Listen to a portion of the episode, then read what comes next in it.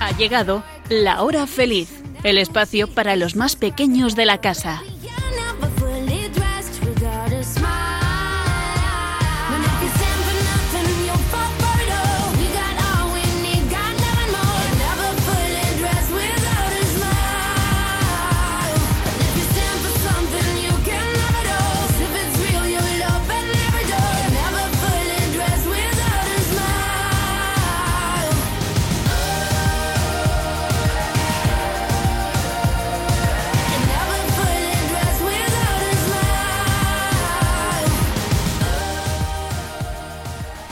Muy buenas tardes a todos los oyentes, especialmente a nuestros amiguitos de la hora feliz. ¿Qué tal estáis? Os saluda Yolanda Gómez y estoy muy bien acompañada por cuatro chicas increíbles. Muy buenas tardes, Sonia. Buenas tardes. ¿Cómo estás, Elena? Genial. ¿Y tú, Blanca? Muy bien. ¿Qué tal, Nuria? Bien. Me alegro, me alegro que estéis bien y, y de volver a estar en este programa con vosotras porque, bueno, seguro que vamos a aprender mucho unas de otras. Por cierto, a ver, chicas, ¿qué tal estos días de cuaresma? ¿Cómo van? Bien. Bien, bastante bien. Ah, mira, me alegro. ¿Intentáis hacer alguno de los propósitos que, que os propusisteis, como leer un poco la Biblia? o Algunos, ¿Os sí. cuesta? Alguno. Alguno, ¿no? Bueno, poco a poco. Si un día pues no lo hemos hecho, pues el siguiente. Hay que intentarlo. Ah, y en estos días han sucedido cosas interesantes, amiguitos. Vamos por orden. El pasado 19 de marzo fue el día de San José y el día del Padre. ¿Qué tal lo pasasteis con vuestros papás? Seguro que les hicisteis unos regalos muy bonitos y con mucho cariño. Sí. Sí, sí. Bueno, más fechas. El 21 de marzo, que llegó la primavera. Qué bonita es esta estación del año, donde las flores brotan, llenan de color en los campos, ¿verdad? ¿Os gusta a vosotros? Sí. Y además es una fecha muy especial para Elena y Sonia. Porque es el, el cumple, cumple de, nuestro papá. padre. Pues nada, seguro que la habéis celebrado también con él y bueno, es una preciosa fecha.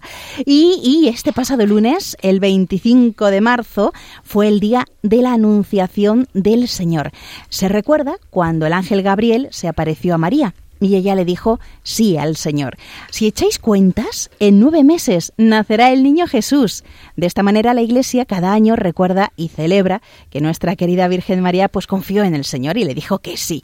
Gracias a ella vino Jesús al mundo y nos ayudó a conocer más a Dios. ¿A qué es bonito? Pues con ese agradecimiento en nuestro corazón a la Virgen por lo que hizo, chicas, vamos a rezarle un Ave María. Todas juntas. Dios, Dios te salve María, llena eres de gracia, el Señor es contigo. Bendita tú eres entre todas las mujeres, bendito es el fruto de tu vientre Jesús. Santa María, Madre de Dios, ruega por nosotros pecadores, ahora y en la hora de nuestra muerte. Amén. Pues todo nuestro cariño a la Virgen María y ahora vamos con el sumario.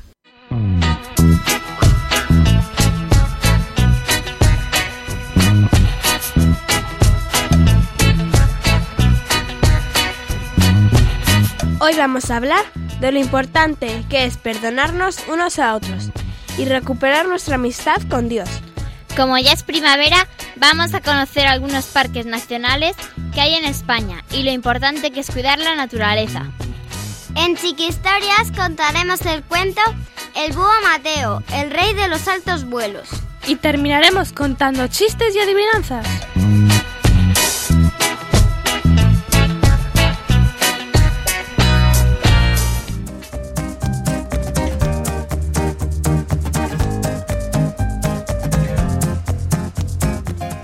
Siempre he dicho y siempre diré que la lectura cuidadosa y diligente del libro sagrado produce mejores ciudadanos. La Biblia produce las mejores personas del mundo.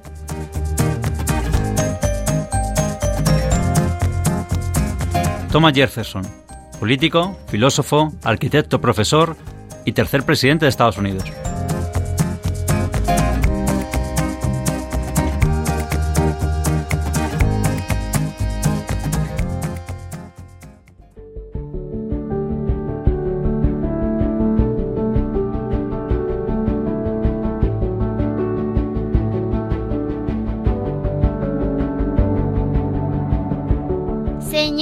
Amigo bueno, Tú siempre quieres cumplir la voluntad de tu Padre, y tu deseo es que vivamos siempre como hijos del Padre Dios.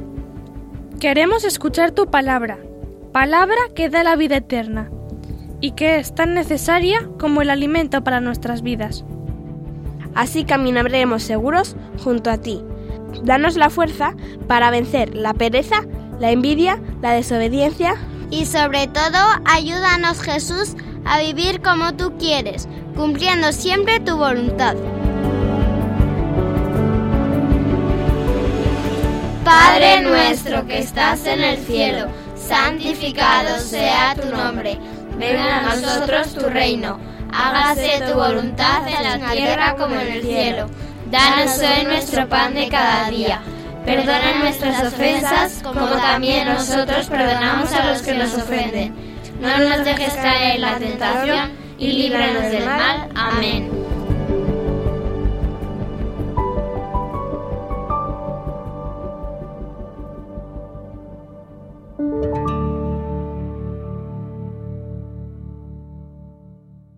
Estamos en un tiempo en el que todos hacemos un esfuerzo por acercarnos más a Jesús, conocerle, amarle, pedirle perdón por nuestros pecados y ser mejores personas. ¿Qué tal? ¿Cómo lleváis la cuaresma, amiguitos? ¿Y qué tal esos propósitos que os habéis hecho? Bueno, como os he dicho al comienzo del programa, si habéis fallado alguna vez, no pasa nada. Hay que volver a intentarlo. Nuestro Padre Dios, os recuerdo que siempre nos está esperando con los brazos abiertos y que le gusta ver que a pesar de nuestras limitaciones nos esforzamos para mejorar y acercarnos más a Él. ¿Y la Biblia? ¿La estáis leyendo un poquito cada día, como quedamos en el último programa? Bueno, yo espero que sí. Hay muchas cosas interesantes que descubrir allí en la Biblia y sobre todo para conocer mejor a Jesús. Así que ánimo. Hoy por eso vamos a leer una parábola. Ya sabéis que son las parábolas son las historias que Jesús contaba a la gente para que entendiera su mensaje, cómo es realmente Dios y cómo es el reino de los cielos, y es la parábola del siervo miserable. La podéis leer en la Biblia en Mateo 18 Mateo capítulo 18, versículos del 23 al 35, y dice así.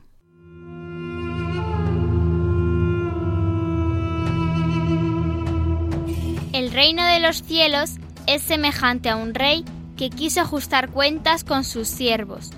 Al empezar a ajustarlas, le fue presentado uno que le debía diez mil talentos. Como no tenía con qué pagar, ordenó el Señor que fuese vendido él, su mujer y sus hijos y todo cuanto tenía y que se le pagase.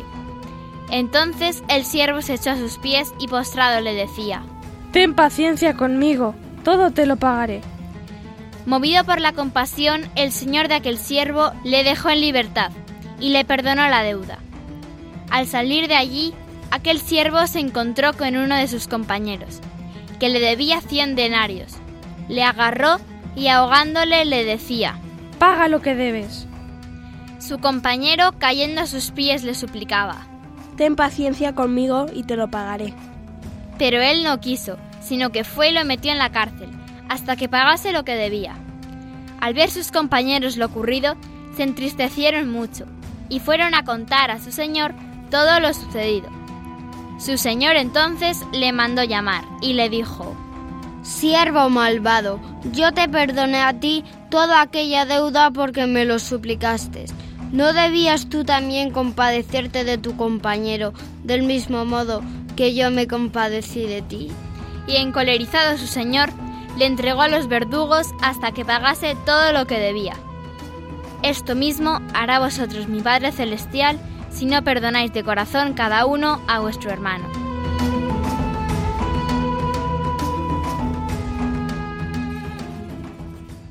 Bueno, podríamos decir que esta parábola del siervo miserable también podría tener otro título, Perdón con perdón se paga. En el Padre Nuestro decimos, perdona nuestras ofensas, así como nosotros perdonamos a los que nos ofenden. Jesús destaca en esta parábola que la razón por la cual debemos perdonar es porque nosotros también necesitamos perdón, somos pecadores. Esto nos debe llevar a una actitud de humildad y de amor. La penitencia es una invitación a todos para que entremos en el amor de Dios, en su misericordia y su perdón a todos por igual, porque Dios no hace diferencia de personas, a todos acoge de la misma manera. Las enseñanzas de Jesús nos llevan a ver que en el ser humano la caridad debe contar mucho más que la justicia. La conversión, esa palabra que estamos escuchando tanto estos días de Cuaresma, es recuperar nuestra amistad con Dios alejándonos del mal, es hablar bien y obrar mejor, es perdonar como Dios perdona, es eh, abandonar esos caminos que nos alejan de Dios, es vivir en los valores verdaderos.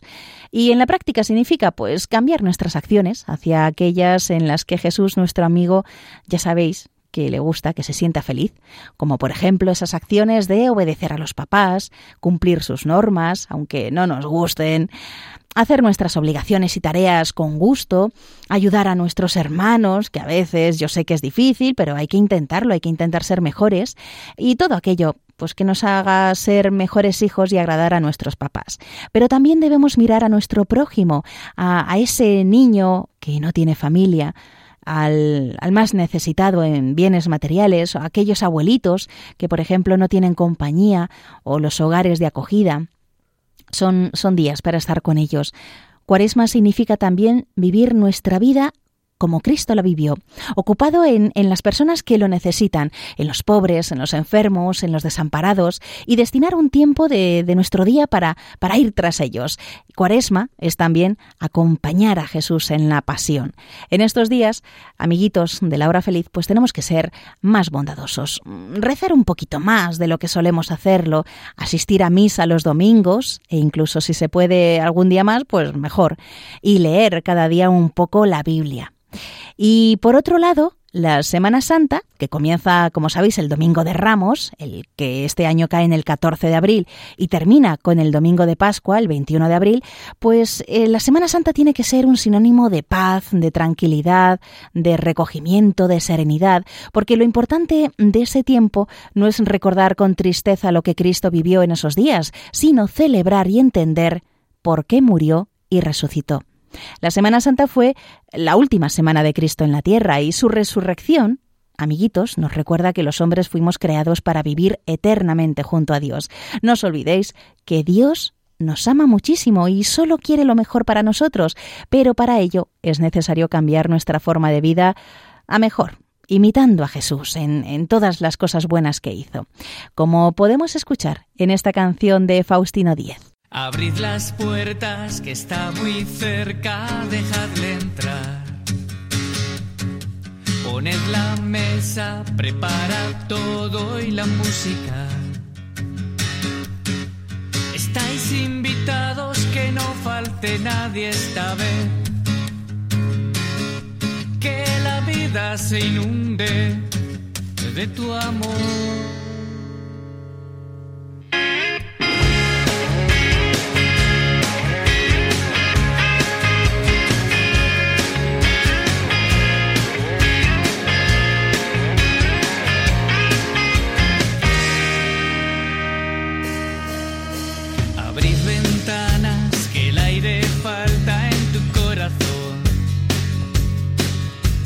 Tengas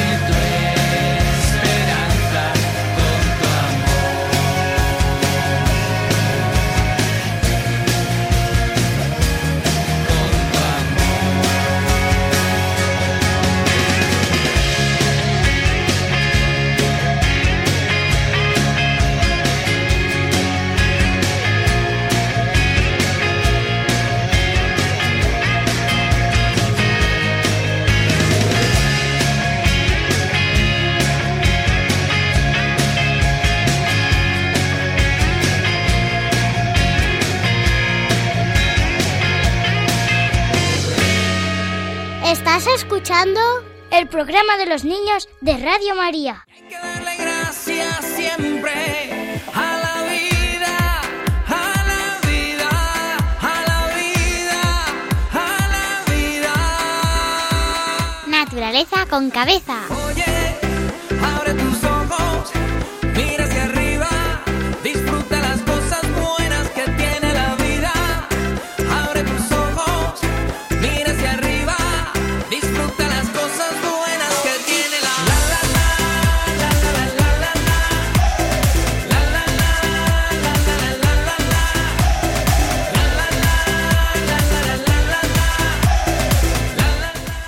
amiguitos, con esta marcha damos paso a esta sección en la que hoy vamos a hablar de los parques nacionales. ¿Sabías que España es uno de los primeros países que impulsó la conservación de espacios naturales únicos en toda Europa?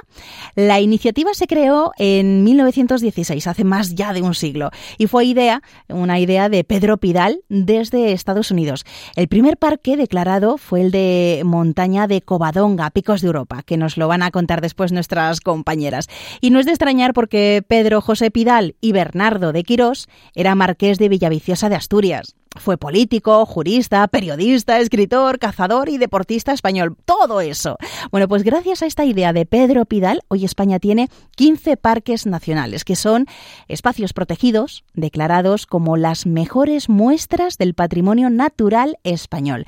Diez de ellos en la península ibérica, cuatro están en las Islas Canarias y uno está en las Islas Baleares. El último en declararse en el año 2013 fue el Parque Nacional Sierra de Guadarrama, del que también nos vamos a hablar. Y los objetivos de estos espacios únicos son conservar su valor natural, dar al ciudadano la posibilidad de disfrutarlos y permitir a la comunidad científica pues mejorar el conocimiento sobre ellos. Y como a nosotros nos encanta la naturaleza, eso ya lo hemos dicho en varios programas, pues porque ha sido bellamente creada por Dios, vamos a hablaros de algunos de esos 15 parques nacionales que hay en España. Y empezamos por Blanca. Adelante. El Parque Nacional de Picos de Europa es tan grande como 67.500 campos de fútbol. Está compartido por Asturias, León y Cantabria. Sus tres macizos montañosos, con alturas que superan los 2.600 metros y a tan solo 15 kilómetros del mar, convierten esta reserva natural en un espectáculo único. Es el primer parque nacional de España. En 1918 fue declarado como Parque Nacional de la Montaña de Covadonga y era más pequeño de lo que es ahora. Es el tercer parque nacional más visitado en España. No lo confundáis con el Parque Regional de Picos de Europa, que también es un espacio natural protegido, pero que está en Castilla y León, más al sur del Parque Nacional. El agua ha formado gran parte de este paisaje. Es la responsable, por ejemplo, de los famosos lagos de Covadonga. Estas montañas están hechas sobre todo de roca caliza. Debéis saber que la caliza se disuelve en el agua más fácilmente que otras rocas, así que el agua ha influido mucho en cómo es este paisaje. Aquí podemos encontrarnos simas o agujeros de más de mil metros de caída, profundos valles hechos por glaciares antiguos, lagos y lagunas y sobre todo un espectacular paisaje de la alta montaña. De los tres macizos que tiene el parque, el central es el que tiene las montañas más altas. El pico más alto es Torrecerredo, con 2.648 metros sobre el nivel del mar, pero el más famoso es el Naranjo de Bulnes.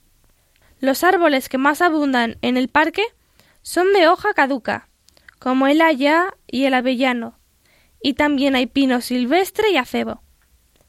Podemos encontrarnos flores que solo crecen aquí. Este es el reino del rebeco, que para que os hagáis una idea es como una pequeña cabra montesa. También hay corzos, lobos, águilas, buitres y algunas especies protegidas como el urogallo y el oso pardo. En algunas cuevas formadas por el agua podemos encontrar hasta 16 especies de murciélagos. Junto a los ríos podemos encontrar muchísimas especies de anfibios y reptiles. En los ríos nutrias, cangrejos, truchas o salmones. Los ríos más conocidos en este parque son el Sella y el Cares. El Sella está en el lado oeste del parque y es conocido por sus descensos en piragua. Yo, de hecho, he navegado un tramo del río. El Cares separa el macizo occidental del central y tiene una ruta de senderismo muy conocida y espectacular. Muy bien, Blanca. Bueno, pues ya sabemos algo más de los parques mm, del Parque Nacional de Picos de Europa, el primero que hubo aquí en España. Y ahora vamos a, nos vamos al sur, al sur de España, ¿verdad, Sonia?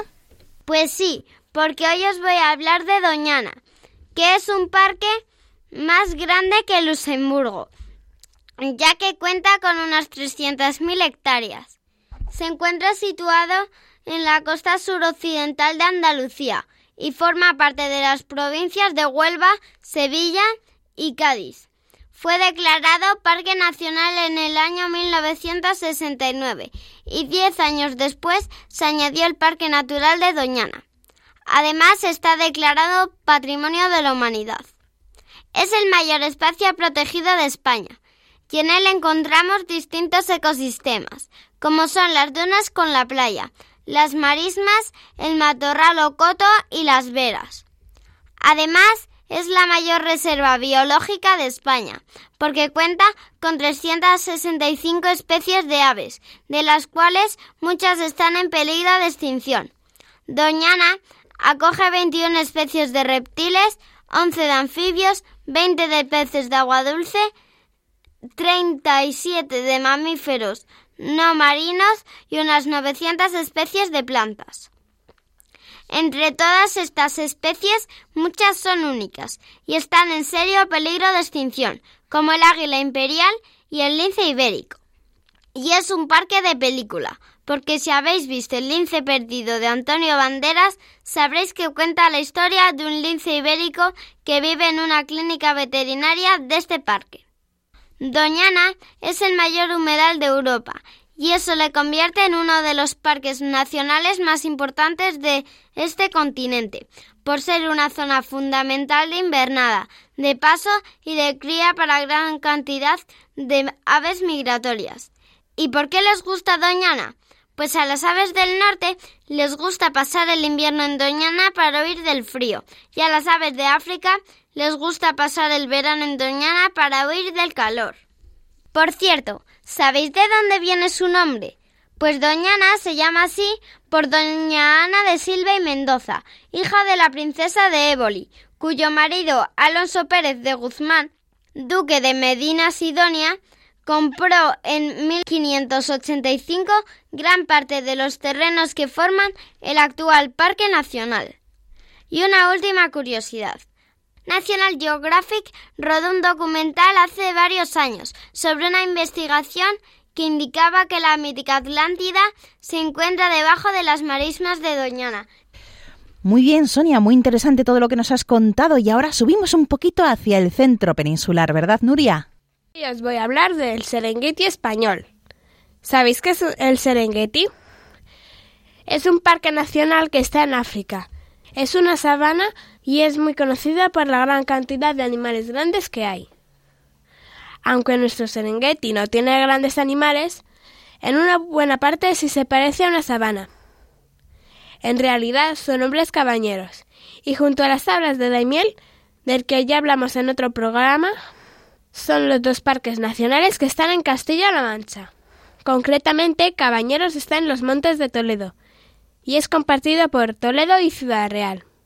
¿Y Nuria por qué se llama Cabañeros?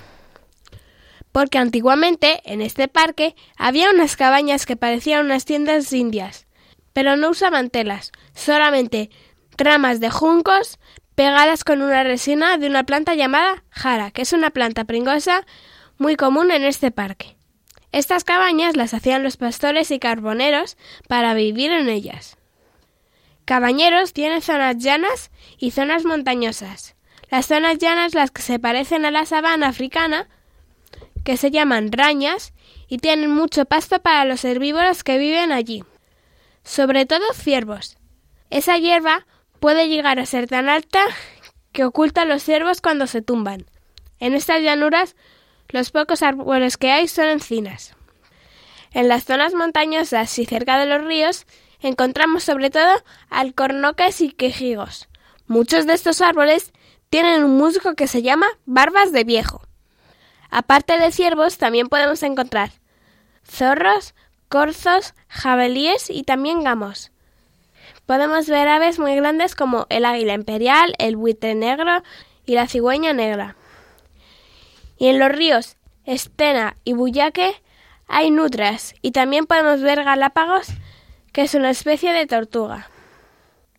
El parque tiene varios centros de interpretación, donde podéis aprender mucho sobre el parque, su flora y fauna. Yo estuve en uno de ellos, que se llama Casa Palillos, que es muy chulo. Desde allí hice una ruta en todoterreno por las rañas de Cabañeros. Y el guía nos, nos contó muchas cosas sobre las plantas y los animales. Vi muchos ciervos, un águila imperial y algunos zorritos, y un montón de pequeños pajaritos que se llaman calandrias. Os voy a decir una curiosidad. Cabañeros es el parque nacional español menos visitado. Yo recomiendo ir a verlo, pero en épocas en las que no haga mucho calor. Y si vais en otoño podéis oír la berrea de los ciervos. Pues apuntamos tu recomendación, Nuria, para ir a ver el Parque Nacional de Cabañeros. Y subimos un poquitín más y nos plantamos casi en el centro de la península, ¿verdad, Elena? Sí, yo os voy a hablar del Parque Nacional de la Sierra de Guadarrama, que está situado en el sistema central, y es un macizo montañoso que separa las provincias de Segovia y Madrid, y las cuencas del río Duero y del río Tajo. Tiene una superficie de 33.960 hectáreas y fue declarado Parque Nacional en el 2013, cuando ya llevaba varios años como sitio natural de interés nacional. La fauna del Parque de Guadarrama es muy numerosa, ya que el 39% de aves, como el buitre negro, el águila imperial o la cigüeña negra, y la mitad de los mamíferos de la península, como el corzo, la cabra montesa o el lobo, habitan en este parque. En la Sierra de Guadarrama también existen 100 especies de plantas protegidas y más de 100 especies de mariposas diurnas como la graelsia o la apolo. En el Parque Nacional de Guadarrama podéis hacer un montón de actividades muy divertidas para toda la familia, como pasear por las lagunas de Peñalara, que su altura de 2.000 metros hace que tengan agua durante todo el año, o por la Pedriza, que tiene rocas de la era paleozoica. También podéis ir a esquiar en invierno a Navacerrada o Valdesquí, o ir a visitar el castillo de Manzanares el Real o el monasterio del Paular, en el valle de Rascafría. La Sierra de Guadarrama ha sido también un lugar muy importante para la cultura, porque ha habido muchos pintores como Sorolla, que desde el Cerro Matabueyes pintó su famoso cuadro Tormenta sobre Peñalara, además de muchos escritores como Cervantes, Lope de Vega o Luis de Góngora, que han situado algunas de sus obras en el maravilloso Parque Nacional de Guadarrama. Muy bien, estupendo, amiguitas. Pues ya conocemos algo más de estos parques nacionales y, por cierto, vamos a hacer un repaso de estos parques nacionales de España, pero por comunidades autónomas para que lo sepamos.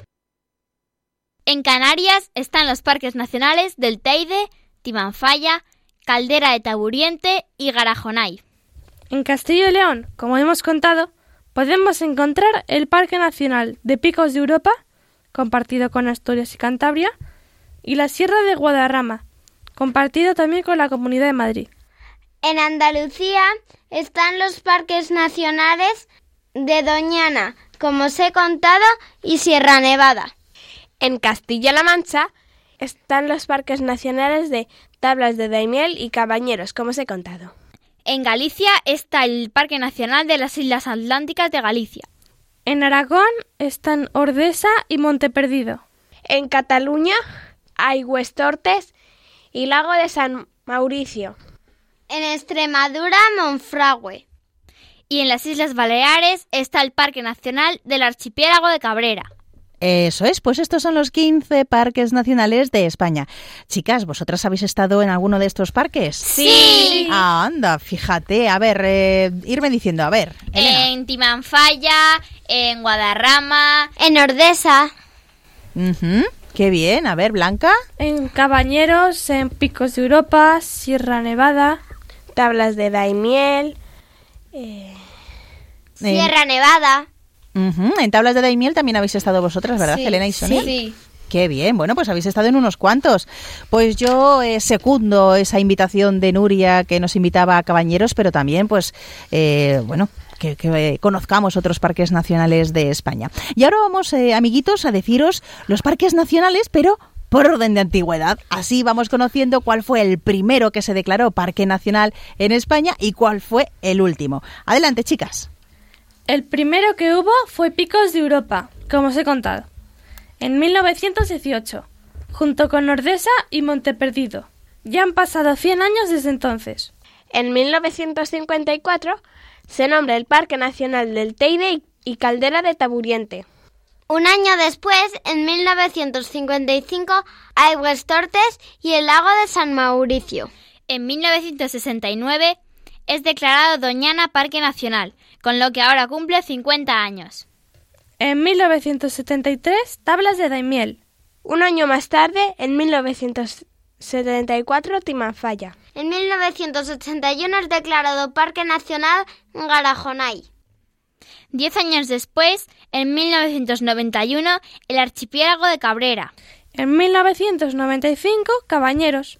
En 1999, Sierra Nevada, que ahora cumple 20 años. En 2002 se nombra Parque Nacional las Islas Atlánticas de Galicia y en 2007 Monfragüe. Y en 2013, como yo os he contado, el Parque Nacional de la Sierra de Guadarrama. Así es. Por cierto, muchos de los parques nacionales españoles han sido declarados por la UNESCO como reserva de la biosfera y algunos, como el Parque Nacional de Garajonay, el Parque Nacional de Doñana, el área de Monteperdido dentro del Parque Nacional de Ordesa y Monteperdido y el Parque Nacional del Teide, han sido catalogados incluso como patrimonios naturales de la humanidad, que digamos tiene también más importancia de cara al resto del mundo y además pues reciben más ayudas económicas para que se mantengan y se cuiden esos eh, parques nacionales. Como veis, España tiene 15 maravillosos parques nacionales, cada uno muy especial en flora y fauna y que desde aquí, desde la hora feliz de Radio María, pues os animamos a conocer durante vuestras vacaciones. El Papa Francisco nos ha dicho en su encíclica Laudato Si sobre el cuidado de la creación.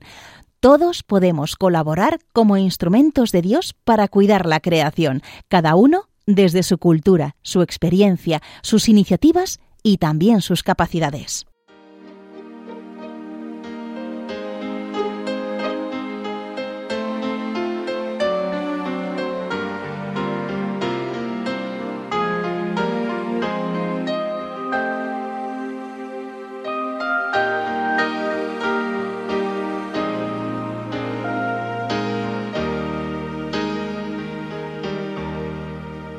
Puedes cambiar el mundo solo en un instante.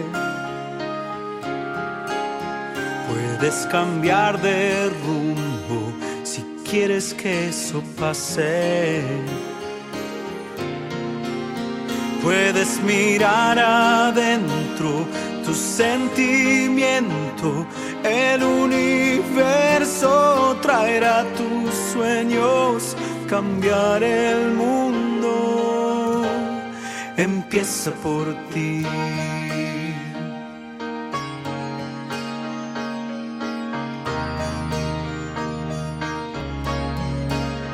Verás que los colores son mucho más brillantes. Verás con otros ojos la magia en todas partes. Arriba y adelante se ven los horizontes. Si el sol también renace, renacerán los hombres, cambiar el mundo.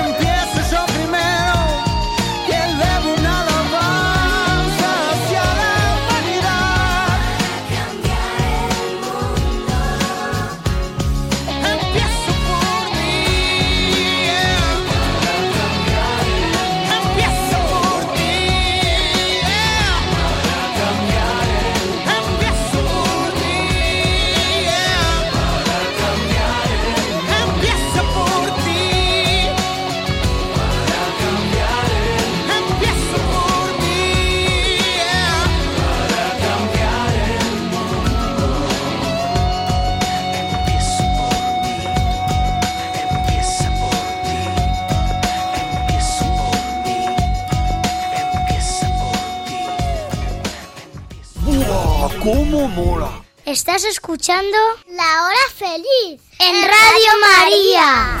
¡Mola!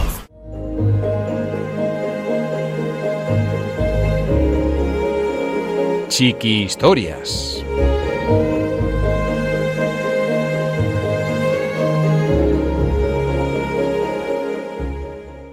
Hoy vamos a contar un cuento escrito por Mercedes Juliana, a la que agradecemos que nos ah, lo haya enviado para que lo leamos aquí en La Hora Feliz.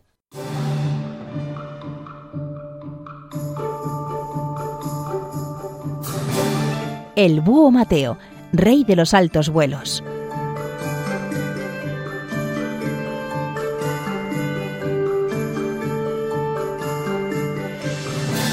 Mateo era un búho muy soñador, que se pasaba la vida contemplando desde su árbol favorito cómo volaban otras aves muy alto por el cielo que él tanto ansiaba. Se decía para sí mismo mirando a un halcón. ¿Cuándo podré volar tan alto como ese halcón o como esa gaviota que pasea cerca de mí? Aunque a la señora Paloma ya he conseguido ganarle, porque ahora vuelo más alto que ella. Y quizás algún día lograré volar más de lo que ahora imagino, alcanzando también al halcón. Y pasando por allí una gaviota, graznando, se le acercó algo cansada y le dijo Si me dejas un sitito en estas ramas, te contaré algo interesante. Eso está hecho, dijo el búho Mateo cediéndole muy amablemente un sitio en la rama. La gaviota cerró sus alas blancas, que había abierto como abanicos extendidos, y se apoyó en el ancho pecho del búho Mateo. Estoy muy cansada, pero no rendida, pues tengo intención de seguir volando hacia las regiones costeras y llegar hasta el mar, sumergir allí mi cabecita, porque ya no aguanta el deseo de zambullirme y refrescarme en sus aguas. Luego intentaré pescar algo con mi pico, para saciar mi hambre. El búho Mateo la miró con cara de bondad y le dijo Ya lo creo que puedes apoyarte en mí si estás cansada. Y dime, ¿en qué más puedo serte útil? Pues verás, me ha dicho mi palometa amiga que tú eres una de las aves de este entorno que mejor vuelas, que has conseguido alcanzarle y volar por encima de ella. ¿Eso es cierto? Sí, y créeme que eso fue una experiencia inolvidable, ver la cara de Doña Colomí, que así llamaba yo a la paloma. Aunque yo pienso que eso es poco, y que con mis largas alas podría alcanzar mucho más. Pues aquí me tienes. Yo te ayudaré a conseguirlo. Eso sí, siempre que cada vez que termine de enseñarte, tú me dejes descansar en tu pecho tan blandito. Claro que sí.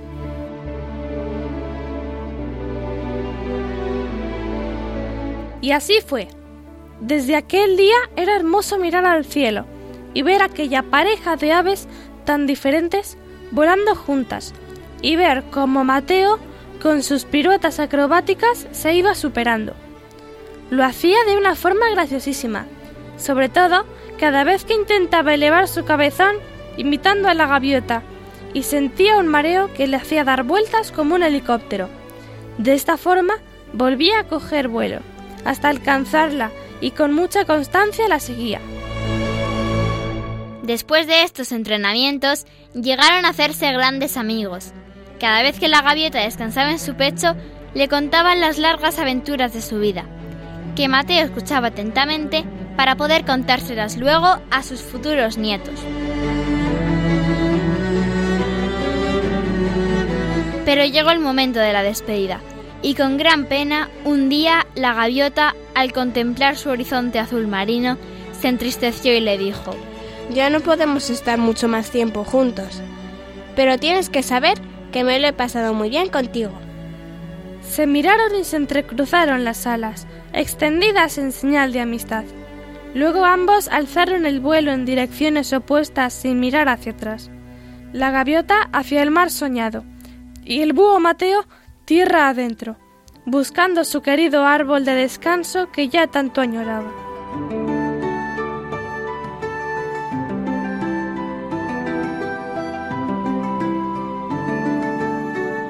Por fin llegó y se posó en la rama donde la había conocido y se sintió extraño, solito, añorando la cabecita blanquecina de su amiga la gaviota. De pronto le cayeron dos gruesos lagrimones, que fueron a parar a unas ramas más abajo, a la cabecita de mamá lechuza, la cual se sobresaltó, creyendo que llovía. La mamá lechuza era linda y estaba con sus tres pequeñines, que ella, viuda y sola, alimentaba. Creyendo que llovía, abrió sus hermosas alas para cobijar a sus tres pequeñines. Entonces miró bien arriba y vio a aquel hermoso ejemplar quedándose extasiada. Mateo le dijo, No te preocupes, no es lluvia del cielo que cae, sino mis lagrimones de añoranza por mi vieja amiga la gaviota. La lechuza se estremeció y lo miró pensando. Yo haré que ya no la tengas que añorar más. Así que se acercó a él y le dio una suave caricia, quedándose enamorados y unidos para toda la vida. Ya tenía Mateo a quien contarle sus aventuras, eso sí, sin olvidarse de añadir las de su vieja amiga, la gaviota aventurera.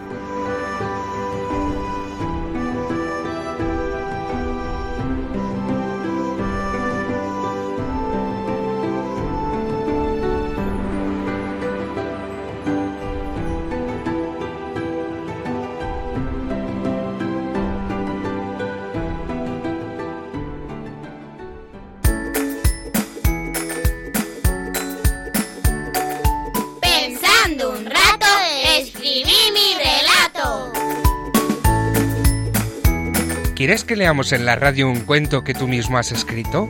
Solo tienes que decirles a tus papás que nos lo envíen al email lahorafeliz2 con número arroba radiomaria.es, indicándonos tu nombre, la edad que tienes, la ciudad donde vives y un teléfono de contacto. También puedes escribirnos por carta a la siguiente dirección. Paseo de Lanceros 2, primera planta, 28024 Madrid, poniendo Radio María, la hora feliz 2.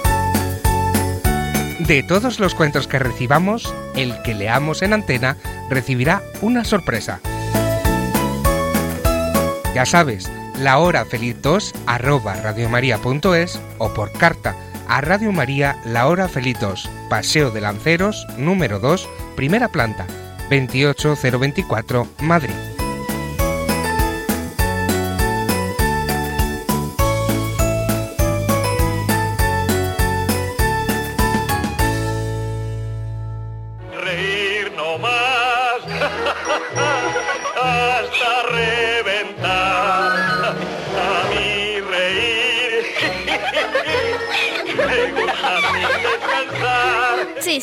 ¡Chistenanzas! Humor me da el más y más reír. No tiene ninguna El buen humor,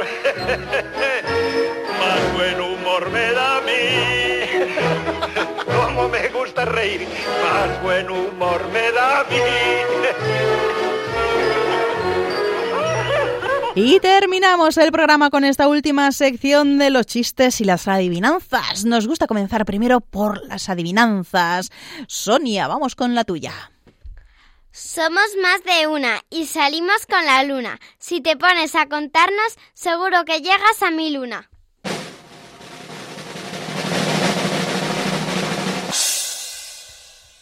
A ver, Blanca. ¿Las estrellas? No. Elena. Las ovejitas. Sí. Muy bien, Elena, tu adivinanza. Más de 20 señoras en una sala. Solo las que se juntan son las que hablan.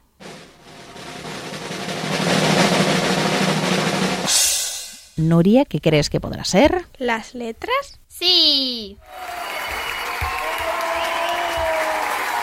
Nuria, tu adivinanza. ¿Qué se puede llevar en un bolsillo roto y no perderlo?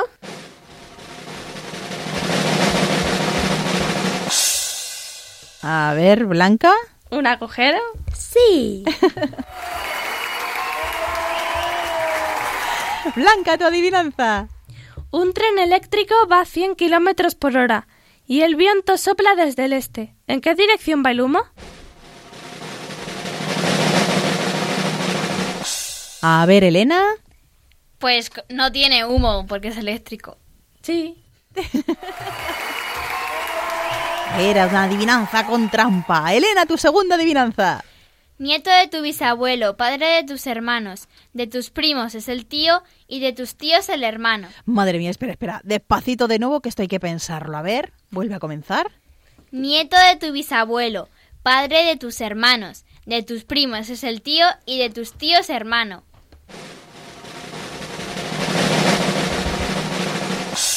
Nuria. ¿El padre? Sí. Vaya, vaya, qué listas que sois. Nuria, tu segunda adivinanza. ¿Cómo acaban las cosas? A ver, Sonia. Por ese. Sí. Tu adivinanza, Sonia. Siempre me arrinconan sin acordarse de mí, pero pronto que me quieren cuando tienen que subir.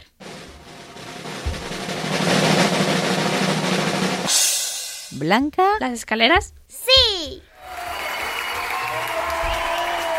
Muy bien. Vamos ahora con Blanca, su segunda adivinanza. ¿Sabes qué cosa será que cuando hablas lo rompes y cuando callas está? Todas las manos están levantadas. Venga, todos a la vez, chicas. El, silencio. Sí. Pues ya vamos con los chistes. Y comenzamos por eh, Nuria. Según su currículum, sabe 20 idiomas. Así es, señor. ¿Y cuál habla mejor? Hablar, hablar, ninguno, pero sé que existen. Sonia, chiste. Papá, papá, en el cole me llaman peludo. Cariño, el perro está hablando. Elena. Un niño llama a la puerta de la casa de su amigo. Su madre le abre y el niño pregunta Hola señora, ¿está Pablito? Y la madre contesta Sí, sí que está, pero no saldrá a jugar porque está castigado. El niño duda un instante antes de, antes de preguntar Oiga, ¿y su bici también está castigada?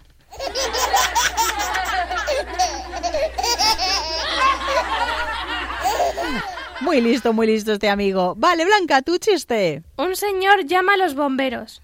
Oiga, que se me está quemando la casa. ¿Vieron ustedes o voy yo para allá? Pero hombre, ¿cómo va a venir usted? Llevamos nosotros. Es que vivo en una autocaravana. Segunda ronda de chistes. Nuria. Jefe, jefe, este mes me ha pagado de menos. Pero el mes pasado le pagué de más. Un error se entiende, pero dos. Sonia. ¿Cómo se escribe? ¿Dormiendo o durmiendo? Ninguna de las dos se escribe despierto. Elena. Durante un vuelo, la azafata se acerca a ver qué le ocurre a un hombre que protesta. Estoy harto de esta aerolínea. Siempre me toca el mismo asiento. No puedo ver la película. Y como las ventanillas no tienen persianas, tampoco puedo dormir. Y la azafata le responde Deje de quejarse y aterrice una vez, comandante. Y terminamos con Blanca. Papá, papá, ¿qué está más cerca? ¿Córdoba o la luna? ¿Tú ves Córdoba desde aquí? No. ¿Y la luna? Sí, la luna sí. Pues entonces.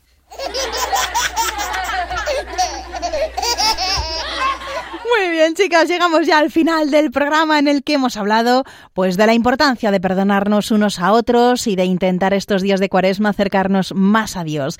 También de acordarnos de leer un poquito cada día la Biblia, donde seguro que vais a encontrar historias muy interesantes que nos van a ayudar a conocer más a Dios y a Jesús. También, amiguitos, nos hemos hablado durante esta hora de cuatro de los 15 parques nacionales que tiene España y la belleza de la naturaleza, la importancia de cuidarla. Os hablaremos de otros eh, parques nacionales para conocerlos mejor. En Chiquistorias hemos leído el cuento que nos ha enviado Mercedes, El búho Mateo el rey de los altos vuelos. Muchas gracias Mercedes por habernos enviado este cuento y esperamos que os hayan divertido nuestros chistes y adivinanzas y si queréis volver a escuchar este programa u otros que hemos realizado lo podéis hacer, ya sabéis, a través del podcast de Radio María entrando en la página web www.radiomaria.es buscando La Hora Feliz de Yolanda Gómez. Y al igual que ha hecho Mercedes, os invitamos a que nos enviéis algún cuento escrito por vosotros para que lo leamos aquí en antena y o también os podéis contar si habéis visitado alguno de los parques nacionales de España. Bueno, pues ¿cómo podéis hacerlo? ¿Tenéis lápiz y papel? Apuntad que os lo vamos a decir. La hora feliz 2 arroba radiomaria.es. Ese es nuestro email y si nos queréis escribir por carta, ¿cómo hay que hacerlo, Elena? Tenéis que poner en el, en el sobre que es la hora feliz 2 Radio María y la dirección es Paseo de los Lanceros 2, primera planta, 28024, Madrid. Perfecto, pues muchas gracias Elena, Blanca, Nuria y Sonia por estar un día más en este programa y por contarnos tantas cosas curiosas. Hasta el próximo. Adiós. Y nosotros nos volveremos a encontrar, si Dios quiere, ya el jueves 25 de abril. Esta vez, en lugar de a los 15 días, pues dentro de un mes. ¿Por qué? Porque en Radio María, del 8 al 14 de abril, se ofrecerán varias tandas de ejercicios espirituales para prepararnos mejor de cara a la Semana Santa y que la vivamos con, con más intensidad. Habrá pues a las 4 de la mañana, a las 11 de la mañana, a las 6 de la tarde, por eso no habrá durante toda esa semana ningún programa de la hora feliz, y a las 11 de la noche. Muchas oportunidades para acercarnos más al Señor y toda esa información la podréis ver en nuestra página web www.radiomaria.es. Hasta entonces, de lunes a viernes, de 6 a 7 de la tarde, una hora antes en Canarias, podréis disfrutar de otros programas de la hora feliz especialmente dedicados a vosotros, los niños. Ya sabéis, niños tanto de edad como de corazón. ¿Y vosotros sed buenos? Sí, sí se puede. Sí se puede. Un fuerte abrazo para todos y ser felices.